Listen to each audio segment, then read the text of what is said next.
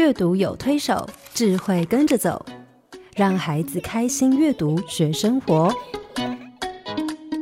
欢迎收听《阅读推手》。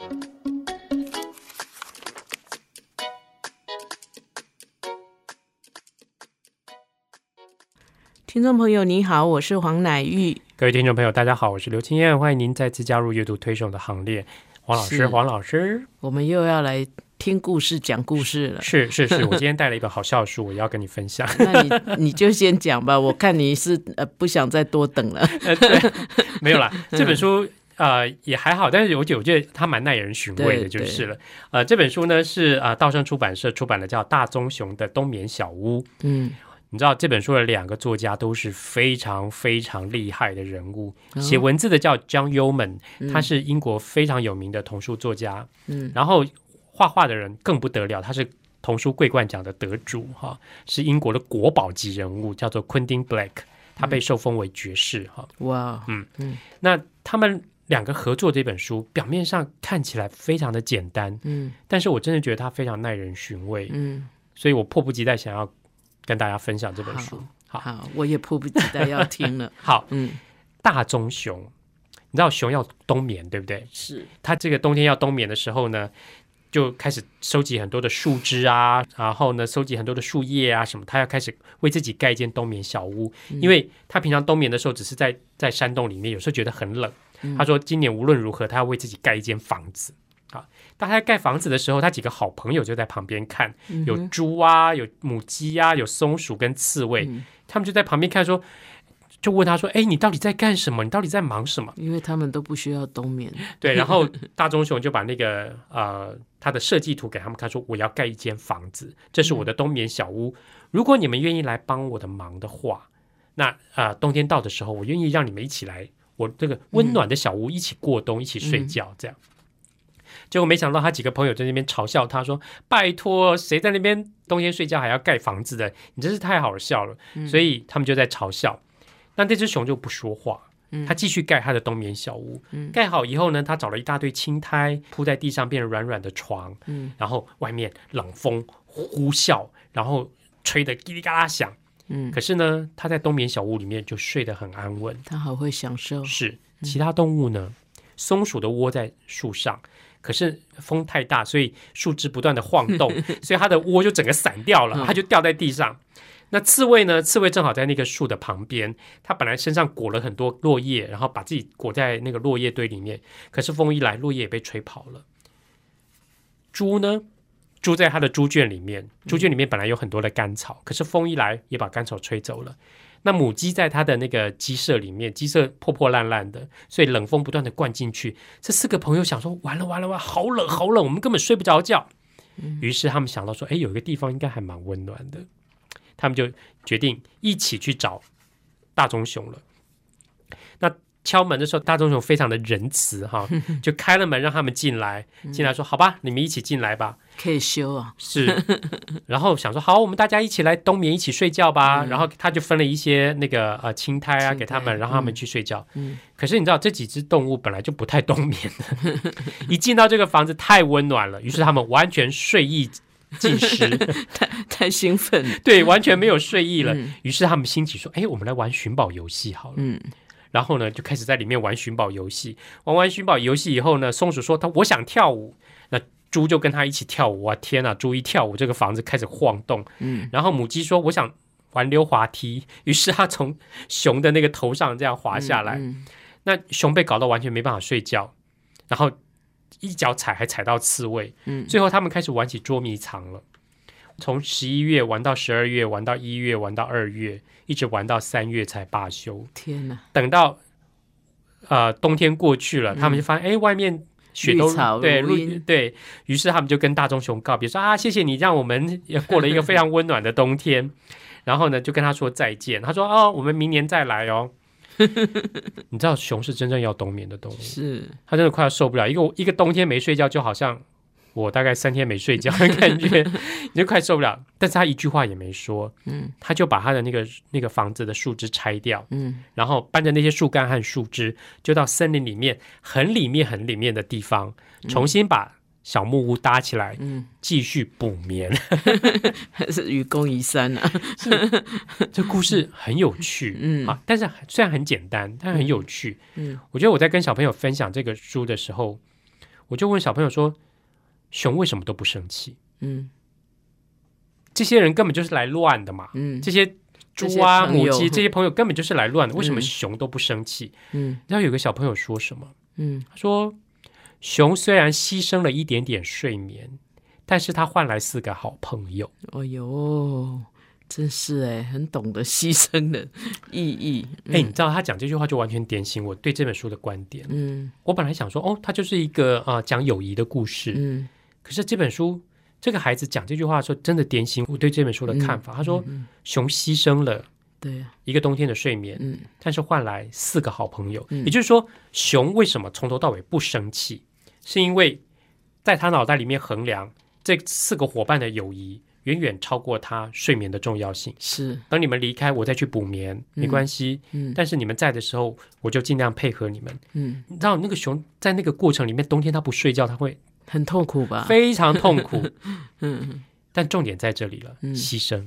嗯，对，那牺牲，尤其我像我们有过睡眠不足的人就知道啊，嗯，就其实是很很痛苦的事情，是。比肚子饿更痛苦。对，哎，可是我刚刚一边在听故事，也是一边在想说，可怜的熊，它的天性就是要睡，是。可是为了这些朋友，嗯。哎，他把呃友谊先顾了，嗯嗯，让大家都 have a good time，是，然后他反正睡觉以后还可以再睡，对。嗯所以既然那个孩子点出了这本书很重要的一个关键，这两个字“牺牲”，我那天就问，就拿这个话题来跟小朋友聊，我发现他们真是，哇，孩子懂得真的是超过我们的想象。嗯我很好奇的问小朋友说：“你们觉得牺牲跟给有什么差别？嗯跟给予给予给予嗯哈有什么差别？我想都是失去嘛，嗯对不对？大雄失去了他的睡眠，嗯好，然后给他们这个空间，让他们可以在里面，嗯。这些伙伴们在里面一起过冬哈。嗯。那牺牲跟给都是付出，嗯。程度上有就差别在哪里？嗯。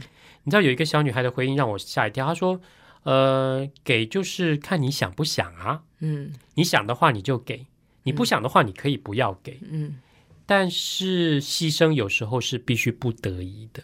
哇，”嗯，哎，这不得已三个字真是太棒了哈。，是，他说牺牲有时候是不得已的，就是说在这个状况之下，嗯，熊可以把他们轰出去啊。是啊，嗯可是我问小朋友说，如果大棕熊把他们那四个伙伴轰出去，结果会怎么样？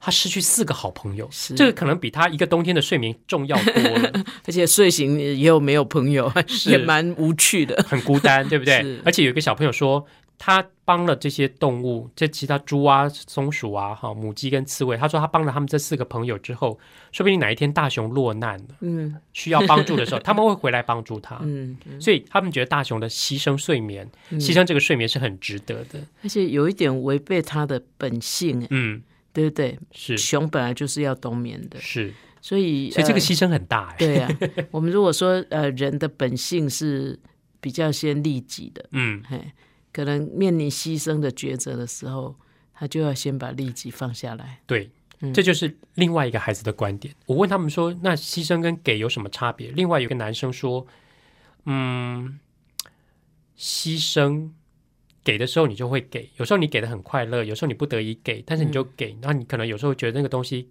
给出去还无所谓，嗯，但是他说牺牲的时候会让你心痛，哎呦，真的，嗯，真的哈、是，嗯，对啊，对。牺牲的时候有时候你会心痛，对对，你你会为你给出去的东西你会很痛很痛很痛，但是你还是给出去了，嗯嗯，这就是很大的牺牲。哎让我想到那个，对呀、神爱世人，嗯。甚至将他的独生子赐给我们。是，那是我们后来 在这个最后我们聊到的话题哈。嗯。那因为他说给会心痛，那我就问他们说，好，那你们有没有那种这样的经验，就是说不得已、嗯心痛的经验，不得已牺牲，或者是给到心痛的经验哈？我觉得这些小孩都有诶，嗯就是呃，有一个小男生就说他有一个很好的朋友，那你知道学校就会比有一些这种迷你马拉松赛跑之类的，嗯。他每年都去参加，他每年都是都是前十名，都可以领到奖状。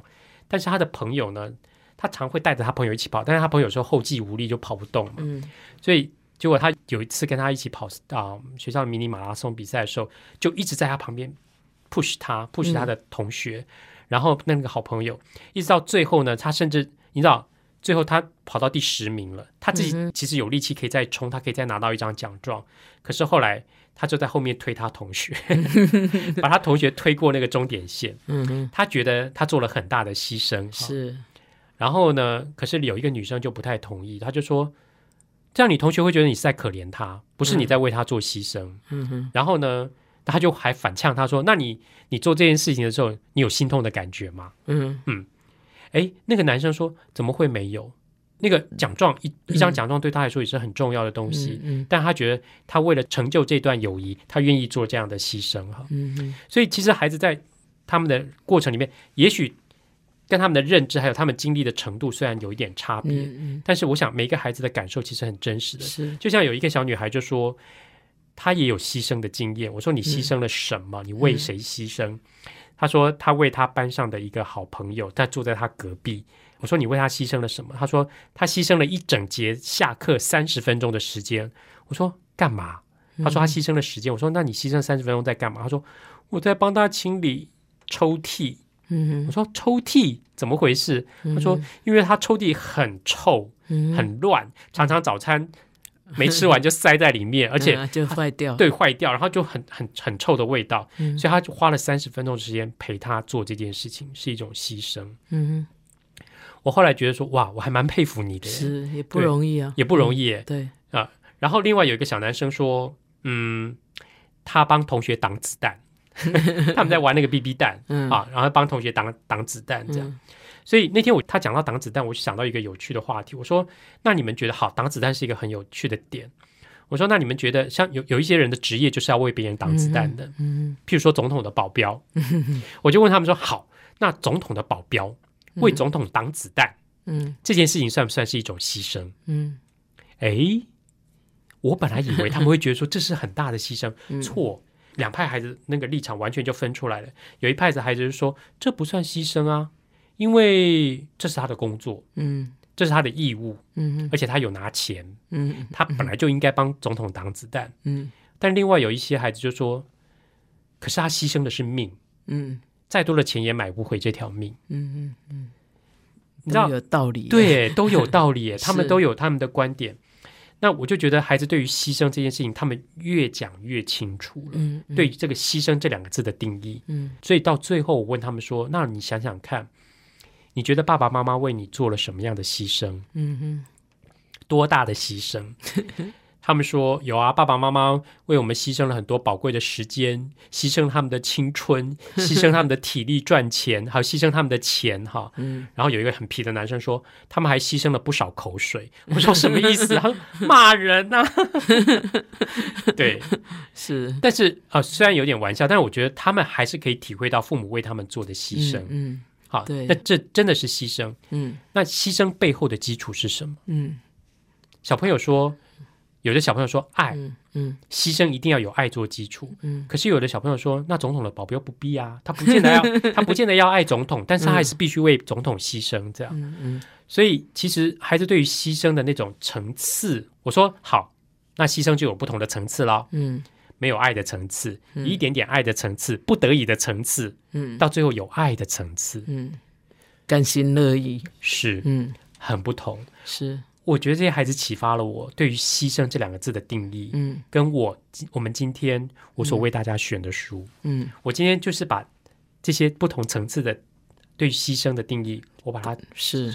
我觉得我们的书里面其实呈现了更多更高层次的牺牲，嗯可以让孩子去经历、去感受、去体会、对，去思考。共读的时候哈，嗯。不妨亲子就大人小孩一起互相刺激吧，嗯，说不定孩子也给我给我们带来新的看见。是嗯嗯，好，我们先休息一会儿。爸爸妈妈，你们说故事给我听好不好？手机零距离，但跟孩子的心却遥远。古典音乐台阅读宝盒，用图画书陪伴孩子，让绘本共读开展孩子的笑颜。阅读宝盒独家订购专线：零四二二六零三九七七。哇，你跟孩子的对话非常有趣哈！我想很多听众朋友在听的时候会觉得说，啊，原来看图画书是可以这样的哈，因为牺牲其实是一个很抽象的东西，是，然后即使我们自己大人都说不清楚哈，然后我们可能做了一些给予，然后就有时候会跟孩子讨债，就讨人情啦，就是说，你看我为你牺牲了很多少？对对，然后孩子就会，如果孩子是很会顶嘴那种，可能就会让你自讨没趣，就是、嗯嗯是你自己甘愿的啊，是是你要把我生下来的啊、对或是你生下来你就要养我、啊，或是是你自己没想清楚，是那这个让大人就很难过哈。其实什么是牺牲？可能呃，我们以前会听到，嗯，譬如说呃，课本里面有讲啊，某某民族英雄，嗯。为了什么而牺牲？嗯嗯。啊，牺牲我们常常想到的是生命，是。就是他呃为了别人，为了嗯。大众而牺牲生命。嗯。其实我我自己有时候会觉得说，可能在那个时代，我们在讲这些的时候，这些所谓的典范哦，嗯嗯。他们是不是为了爱，还是根本就是一个爱错了对象而牺牲？嗯。可是因为 因为在那个思想要要统一一下，嗯嗯，就嗯就把一些其实爱错对象的人也当做是民族英雄来、呀来膜拜这样是哈。是。所以有时候我们教导孩子的也要小心呐、嗯。当当我们在讲这些牺牲的故事，你真的是要很注意 for what。是。对，如果为嗯。一些不值得的事情，或是根本就是错误的，只是被洗脑啊、嗯或是利用某些的我们的对社会的热情，而叫我们去做牺牲，我觉得呃，那个真的不是值得鼓励的啦。是，我记得有一次啊哦，我这很久以前，就是美国九一九一事变发生的时候，那时候我在教会也跟小朋友谈到这件事情。嗯，当然，恐怖攻击，是，你知道回教徒他们的那种所谓的圣战的精神，嗯，就是他不惜把自己牺牲掉。对，但是那时候我们在跟小朋友谈的时候，我觉得这样的牺牲到底值不值得？嗯所有的小朋友觉得说，你这不叫牺牲，你这叫残害大家。嗯你用你的生命，也许对回教徒来说，他们的圣战，圣战，对、嗯他们好像是为这个战役或为他们的信仰、为他们的国家在牺牲。嗯，可是问题是，他反而因为这样的牺牲，造成更多人的牺牲而。且是无辜的人啊别人也是无辜的人。当然，那个历史背景太复杂了哈，我觉得嗯我们作为一个外国人，恐怕也很难 去定论、呃很难嗯定论。对，嗯只是说，呃，基本上我觉得，呃，其实我们周围可能这样的典范并不是很容易看到啦。嗯，嘿，那可是图画书就会给我们找出一些很好的典范，而且它比较接近孩子的生活经验，是是，让他们可以从，比如说像大棕熊的冬眠小屋嗯。这样的经验，其实小朋友就完全可以体会。嗯，然后他们可以看到他们属于他们生活经验里面对，所啊、有的这样子的牺牲的嗯。啊、的作为，或者是牺牲的态度，或者是牺牲的心哈。那他们可以体会大众从大棕熊身上做一些体会。嗯。那我想从这个做基础，我们可以把孩子对于牺牲的认知、跟感受、跟体会，嗯，哈，可以拉得更高层次是哈。嗯小朋友说牺牲是有不同层次的啊。我有时候带他们读一些书，他们从那本之后就会说。哇，这个牺牲的层次很高，对，因为接下来我要讲的几本书，牺牲的层次真的很高。是，嗯，我曾经好几年前带小朋友读了另外一本书，啊、这本书也是一个真实事件的故事哈、发生在第二次世界大战。嗯。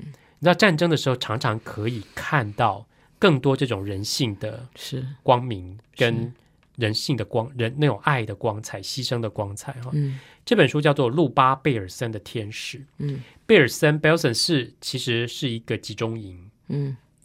那路巴是一个波兰裔的犹太人。嗯，那犹太人那个时候被纳粹抓了，女士，对嗯。啊、犹太人被纳粹抓了就送集中营去。那集中营就是，呃，你你是死是活你都不知道哈。嗯所以当路巴被带到集中营去的时候，呃，集中营是男生、女生、老人、小孩通通分开的。嗯，所以她本来有自己的小孩，也有丈夫，结果都被拆散了。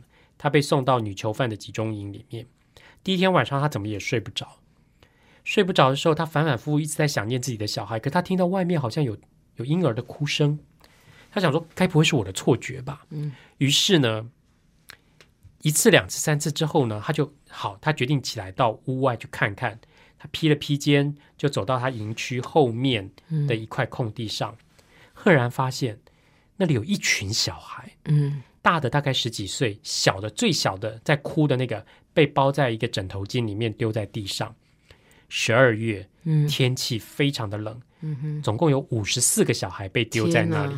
那么多小孩，对，这五十四个小孩其实是呃荷兰人，嗯他们是荷兰的一些磨钻石的工人的小孩。那因为他们的爸爸妈妈被纳粹抓去去工厂工作，嗯所以这五十四个小孩本来是要被处死的。嗯哼，但是后来因为带他们来的那两个纳粹军人觉得说他们不要当刽子手，嗯反正把他们丢在这里不是饿死就是冻死，让他们自生自灭好了。嗯于是就决定把小孩丢在这边，然后他们就把卡车开走了。开走之后，路巴一个人在那边看到这面对这五十四个孩子，我其实很难想象哎，在那个当下，如果是我，我要怎么做决定？嗯嗯我曾经在演讲讲这本书，然后我就问说，如果你是路巴，你在那个当下遇到这个状况，五十四个孩子在那边，你是路巴，你要怎么办？天哪，是孩子哎，他要吃要穿要喝要睡要住，而且而且他如果收容这五十四个孩子被发现了，他被处死的，是而且那个营区不有不是只有他一个是人，冒生命危险的，对嗯那个营房里面不是只有他一个人，嗯但是他还是冒着危险把这五十四个孩子带回去了。带回去以后，所有营房里面的其他的那些女囚犯就说：“嗯我们自己都没地方睡了，我们自己都吃不饱了，你干嘛把这五十四个孩子带来嗯？”路巴只回了一句说：“如果是你的小孩被丢在那里，而有别人发现了，嗯，你会希望他怎么做？”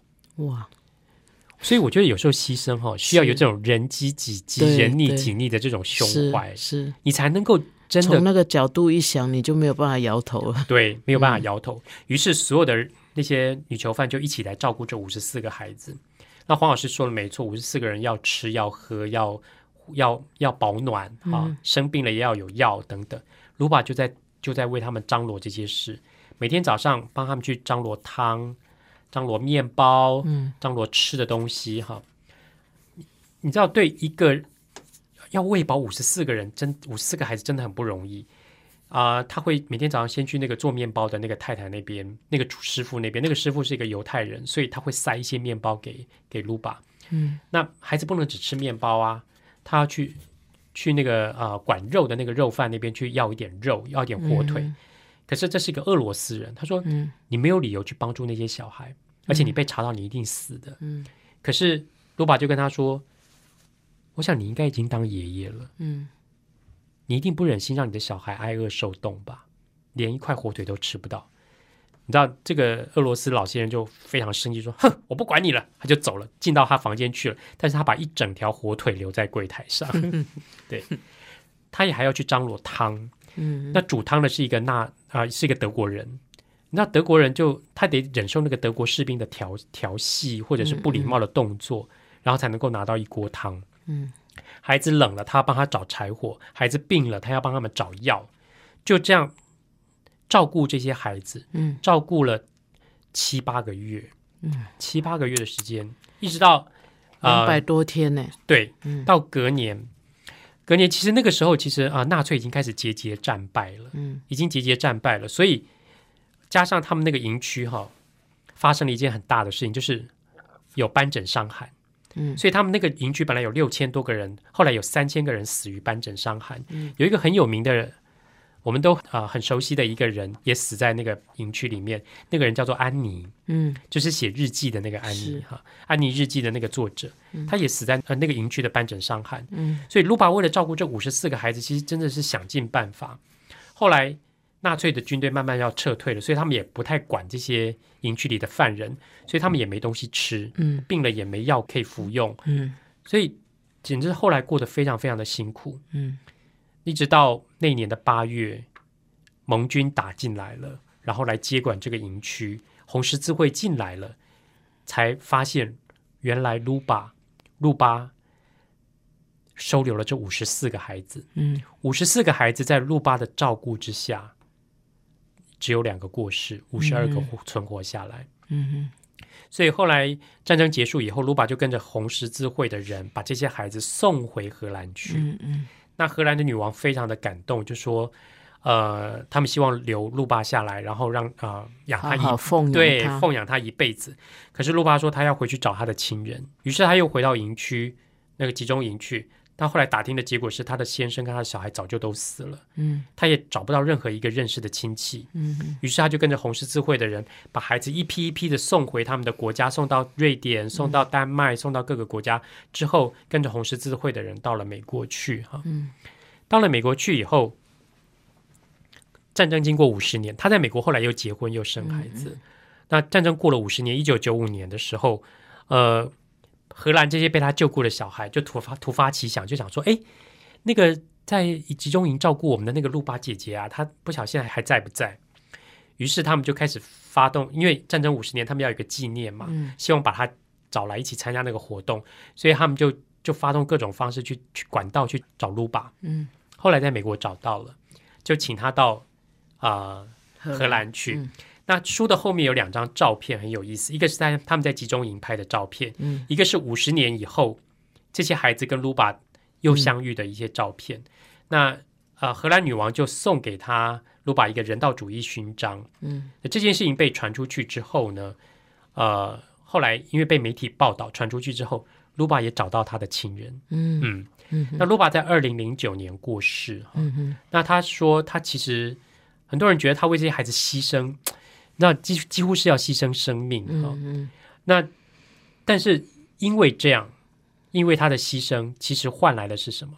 换来了这五十四条生命，嗯，而且可能五十四条生命影响很多的，还他有他们原来的家庭，他未来的家庭，嗯对未来的家庭、未来的子孙。哈嗯因为这本书是在卢巴过世前就出版了。嗯卢巴过世以后，我就上网去看了一下他的那些照片啊，包括他的那个、嗯他的告别式，其实非常简单，嗯。但是参加他告别式的人非常非常的多，嗯。很多卡片、很多信都一直寄来，嗯。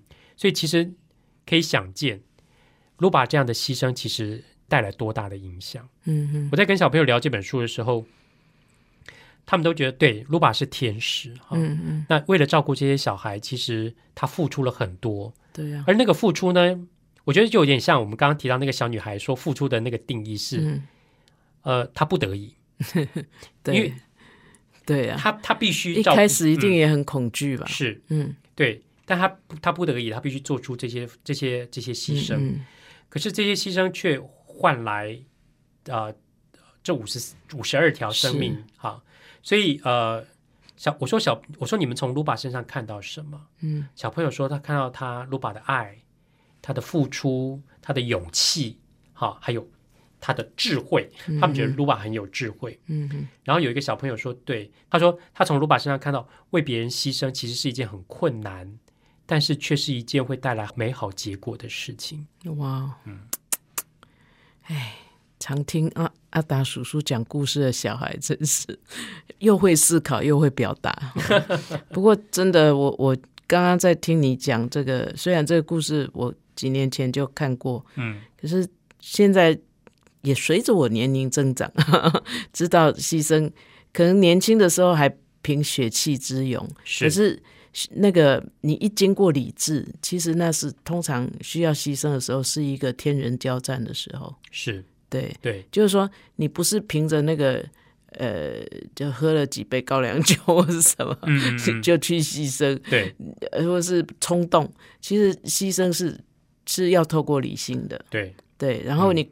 你明明知道可能得不偿失，嗯。可能你要啊、你要牺牲，你可能连命都没了，嗯。你可能会被人家怎么样，嗯。可是 you just do it anyway，呀，你就是你就是你就是做了，对，而且一个人的牺牲换的，他如果不牺牲，嗯。其实所有那些五十四个孩子都牺牲，对，都牺牲，都牺牲，嗯。也是牺牲，因为他们并没有犯什么错。是，那我觉得他呃，这是一个天人交战的过程、哎，嗯。嗯，对，所以其实对路巴来说，小朋友从他身上看到这是一个很不容易的事情，是。也就是说，他呃不只是天人交战，他要义无反顾，是，他要可以非常勇敢的去面对这些，嗯。包括他在那个每天找食物的过程里面的那个辛苦哈、嗯，所以呃他而且你也不知道会多久。是。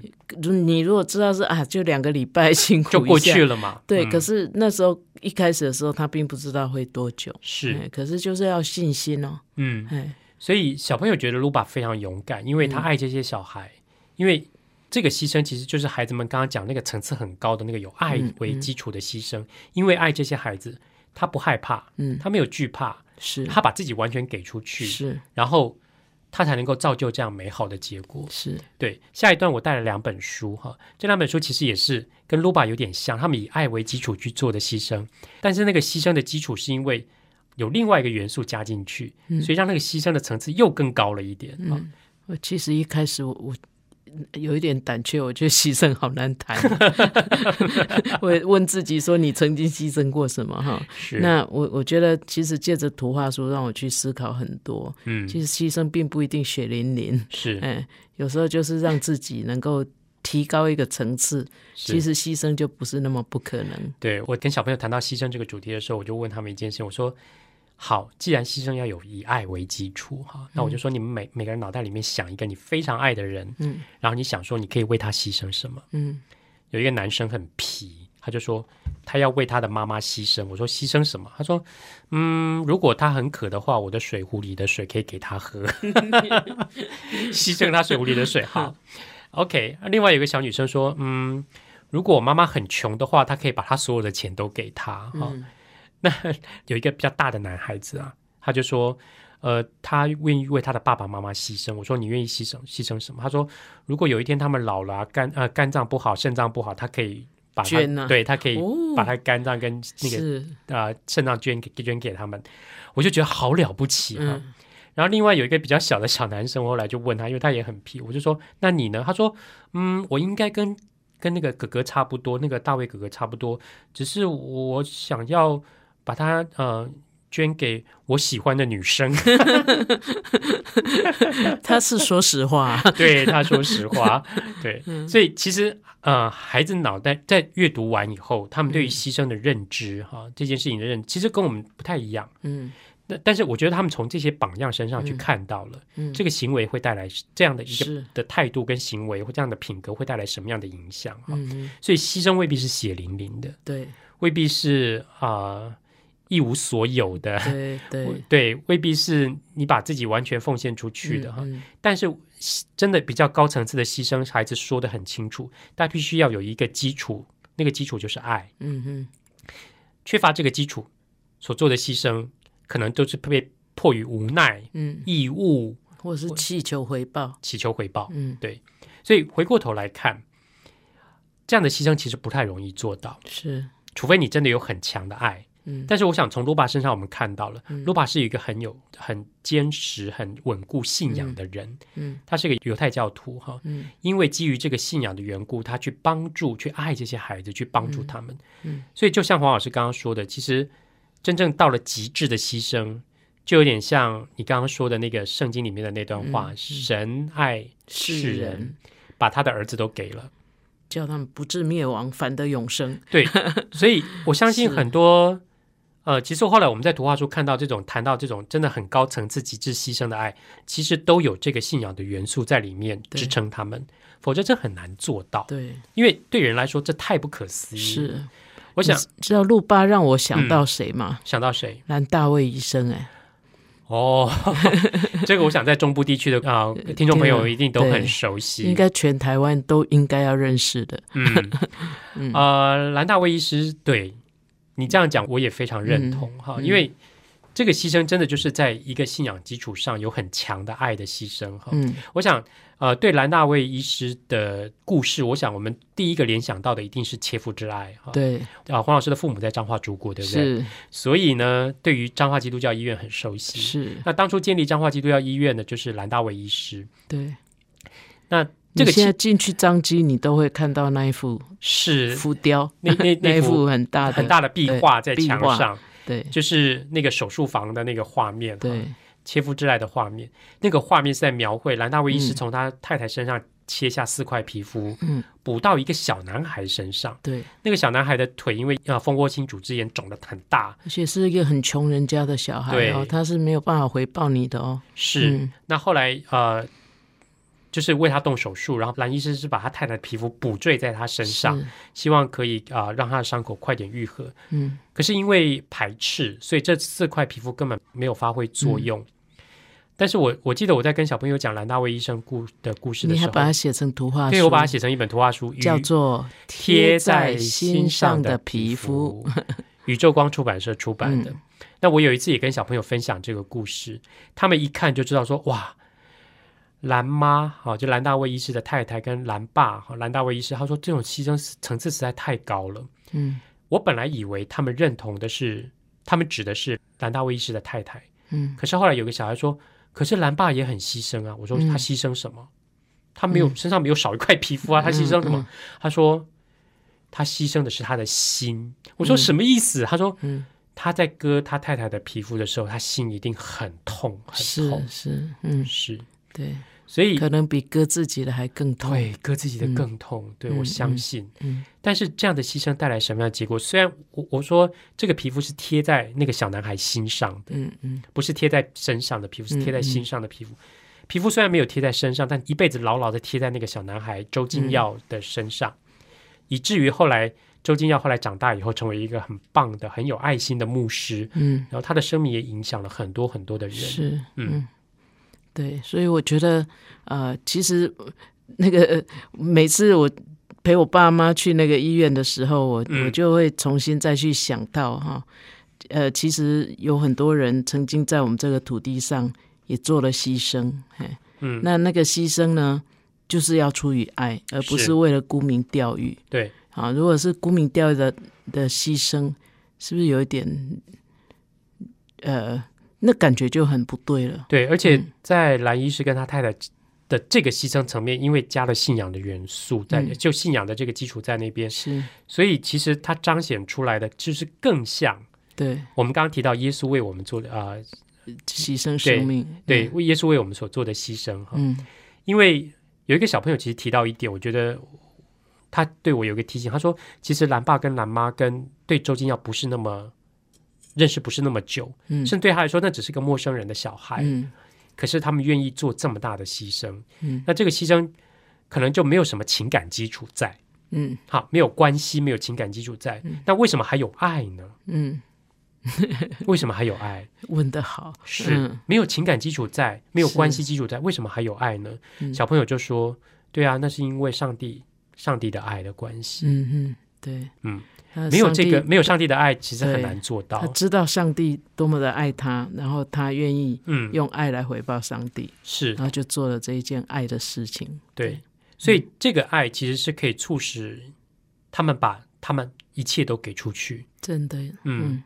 像他们在台湾呃建立的这个医院，然后把自己的一生奉献在这里哈，甚至他儿子后来也在这边是。继续、是继续服侍这块土地上的人。嗯嗯其实呃，如果没有来自信仰、来自上帝的爱，其实这个真的很难做得到。对，嗯，而且到后来会很苦，会很苦。对，是觉得可能跟上帝抱怨，为什么把我带到这这个地方来？是啊，所以嗯我相信他们甚至把自己一切都给出去，他们都无怨无悔。对，而且很嗯快乐的给，是啊，我想到另外一个人，嗯，他也是一个真实人物了，嗯但但是他是一个天主教的修士。是这个修士呢，其实在天主教的呃历史里面，其实是被记上一笔的。嗯，然后他有一个很戏剧性的的嗯行为，戏剧对行为，或者是一个很戏剧性的一一个人生的过程哈。嗯这位修士叫做朱尼伯，嗯他是一个意大利的修士。嗯，啊那他跟他的呃圣方济神父，跟他的神父，跟七位修士弟兄一起住在山上的一个修道院里面，他们一起工作，一起祈祷，然后呢，一起出去帮助别人。啊、七个修士里面，朱尼伯是最慷慨的人，也是圣方济神父最喜欢的人。那因为他很善良，所以他常常就是你知道下雪的时候，他穿着衣服出去，穿着那个修饰的袍子出去，可是常常是光着身体回来，因为他只要看到有人需要，他就把袍子脱下来，受不。了了，对他一定要给才才能够快乐的。是有一天呢，圣方济神父跟朱尼伯修士说，他要带着另外六个修士出去传道，那请朱尼伯修士负责看守，负责看守那个教堂，嗯打扫教堂。嗯于是他们觉得朱尼伯修士傻乎乎的，大概没办法做什么事，然后呢，就让他打扫教堂。嗯于是呢，他就开始很认真的打扫喽。他先祈祷，然后开始扫地，把那个烛台金烛台擦亮，把那个金的圣餐杯也擦干净，然后呢。呃，圣坛上的刺绣的布巾啊，什么都拿下来洗，然后拿下来缝，把袍子缝缝好。就在他整理的差不多的时候呢，有人来敲教堂的门了。叩叩叩叩，是一个可怜的流浪汉，一个老先生。他说：“我老了，视力好差，我看不清楚东西，我也不能帮人家修鞋子了。我现在肚子好饿。”于是朱尼伯修士就在圣坛上把那两个金烛台拿下来，就送给他说：“呃，你把它卖了，去买一副眼镜，或者是你可以买一点食物。”然后他就离开了。于是他又开始打扫。没多久，又有人来敲门了。叩叩叩叩，他一开门，发现是一个太太带了八个孩子。天哪！他说：“我的丈夫病了，我没有办法养活我的孩子。”于是朱尼伯修士就把那个金圣餐杯送给他，然后说：“你把这个卖了，你可以买食物给孩子吃。”这个消息传出去了以后，完了一整天他都忙得不得了。嗯，一下呢，有人跟他说我没有衣服，他就把衣服送给一个那个年轻画家。有人就说：“哎呀，我缺了一块布什么的。”他就把那个圣坛的布就送给他。有人说我们家大门破掉了，他就把教堂的大门拆下来给他。于是，一整天他就在做这些事情。到最后呢，你知道那个教堂被他拆得干干净净。嗯，所有东西都送得一干二净了，但实际的状况没有那么没有那么夸张。是是，那图画书创作者把这就是说这个，你可以在画面上看到这个教堂几乎完全好玩。嗯，对完全拆光光了，嗯只有他一个人在加那边土四壁，对，只有在那边 只有他在那边扫地，连四壁都没有了。是四壁都没有。然后他在那边扫地，后来有一个太太，一个清洁妇来说。我的扫帚坏了，我没办法打扫，他就把自己的扫帚又给出去了。嗯，甚至后来所有的修士跟圣方济神父回来的时候，发现朱尼伯修士就光溜溜的站在教堂的那个地基里面。嗯你的衣服呢？他说：“哦，衣服我给出去了。嗯”好然后他们回来很生气，说：“你把教堂拆成这样，我们怎么做礼拜呢？嗯，连做礼拜的地方都没有了。”好了，朱尼伯修士很伤心，因为连教堂的钟也没了，因为他送给学校了，学校的一个老师。可是就在那个礼拜天，嗯，他们要开始做礼拜，不知道没地方做礼拜的时候，朱尼他们就发现从山下走上来好多好多好多好多的人，四面八方，面包师傅，嗯有那个呃很穷的老头子，有一个妈妈带着八个小孩，还有一个清洁妇带着扫帚，好多好多，所有接受过朱尼伯修士帮助的人，全部都来到了这座山上，跟着他们一起做崇拜。嗯。然后每个人就说，看到朱尼伯修士说，我们只是想来跟你说一声谢谢。嗯。那朱尼伯修士非常的惊讶。这个时候，圣方济神父来了，他看着朱尼伯修士，非常高兴的说：“弟兄们，你们看看，我们朱尼伯弟兄所建造的这所教堂，是其实是最美好的一间教堂，嗯，虽然空无一物，可是是很多很多人，是很多很多的人，啊，教堂本来就不是 building，它就是一群人 assembly，一一群人聚集的地方。是。是，因为你看他在这样的信仰基础下，即使面对那些陌生人，嗯。他依然可以牺牲，嗯。可以给，嗯。依然有很强的爱在那边。嗯，我觉得这个如果没有信仰，其实很难做到。真的。义无反顾哎。嗯，哦，By the way，这本书书名叫做《他是我弟兄》，小鲁出版社出版的。是，对、嗯对，这这个图画哈非常可爱耶。是。因为通常画修饰，我们就会觉得有一点严肃，对，哈，他把修饰画的好可爱，对，画的很可爱，然后嗯。那个表情啊什么，就是一副很无辜的样子，是。啊然后，就是非常的单纯的信心，嗯，哎，该给就给，有人需要就给，哎，对，你也不要问为什么，也不要去怀疑他是不是骗我，嗯，他就觉得那本来就是就是一个，其实我们这样一路这几次下来，嗯，我觉得他也是关联的，是，从分享从关心，嗯。啊，到牺牲。嗯。其实如果没有前面我们谈过分享或是关心的这种基础，对，他很难做到这样的牺层次牲。这么高的牺牲，对对。对，嗯。所以牺牲呃也是一种更高层次的分享跟关怀是。哈，跟跟一种呃有爱为基础的跟世人分享，你嗯。从上面得到的爱。是你嗯黄老师说的很好，你刚刚说，我想到那个美德书里面对牺牲的定义哈、嗯。他说美德书对牺牲的定义是说，以爱为名而奉献出自己的勇气，嗯哼，以爱为名，然后把自己奉献出去，这种勇气，这种勇气、对，叫做牺牲。是，嗯，嗯，好，我们今天就到这里告一个段落，接下来听听看黄老师有什么小叮咛。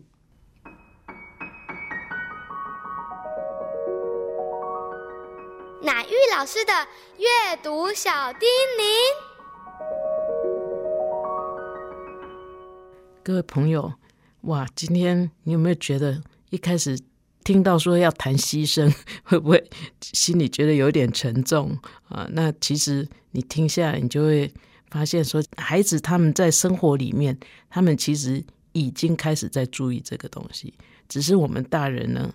啊、有时候会觉得说，哎呀，小孩嘛，而且“牺牲”这两个字看起来好像也很严肃，而且好像有很多的损失啊，也很怕孩子啊、呃这么小，他们会呃为了舍己啊、为了别人呃做出他们没有办法呃承担的一些呃事情、一些承诺哈、其实不会啦哈、就是呃真正呃我们懂得牺牲哈、我们就是孩子也知道，很多时候我们可以为了别人好，让自己感觉有点不舒服，或者是牺牲自己的一些安逸，或者是牺牲自己的一些啊、享受。好，可是他们也会在生活里面去看到说，原来这个牺牲后面是给我带给我这么多的快乐，原来也带给别人这么多的快乐，这么多的祝福。其实我觉得，如果一个孩子他从小他就经历过，原来我的一些小小的痛苦是可以让我成为别人的祝福。我觉得这孩子他会他的人生境界会很不一样啊，他不会每天就是为了自己的得失在那里盘算哈。我觉得我们今天在讲的这几本书哈，我们介绍的这些人物，呃，他们虽然是在故事书里面，其实都是呃，尤其像路巴啊，像我们讲的南大卫医师哈，他们都是真正的用他们的生命哈，让我们看到原来我们真的是神造的，我们我们的生命的品质哈，不应该只是庸庸碌碌的啊、呃为三餐，我为了自己的一点小小小的利益，在那里呃争来夺去。原来人可以活出这样的 quality 哈，这样的品质啊、当然这不是呃一触可及啊，就是要累积啊、我们在跟孩子共读的时候，跟他讨论哈、我们让我们也听听孩子对这些事情的有什么想法。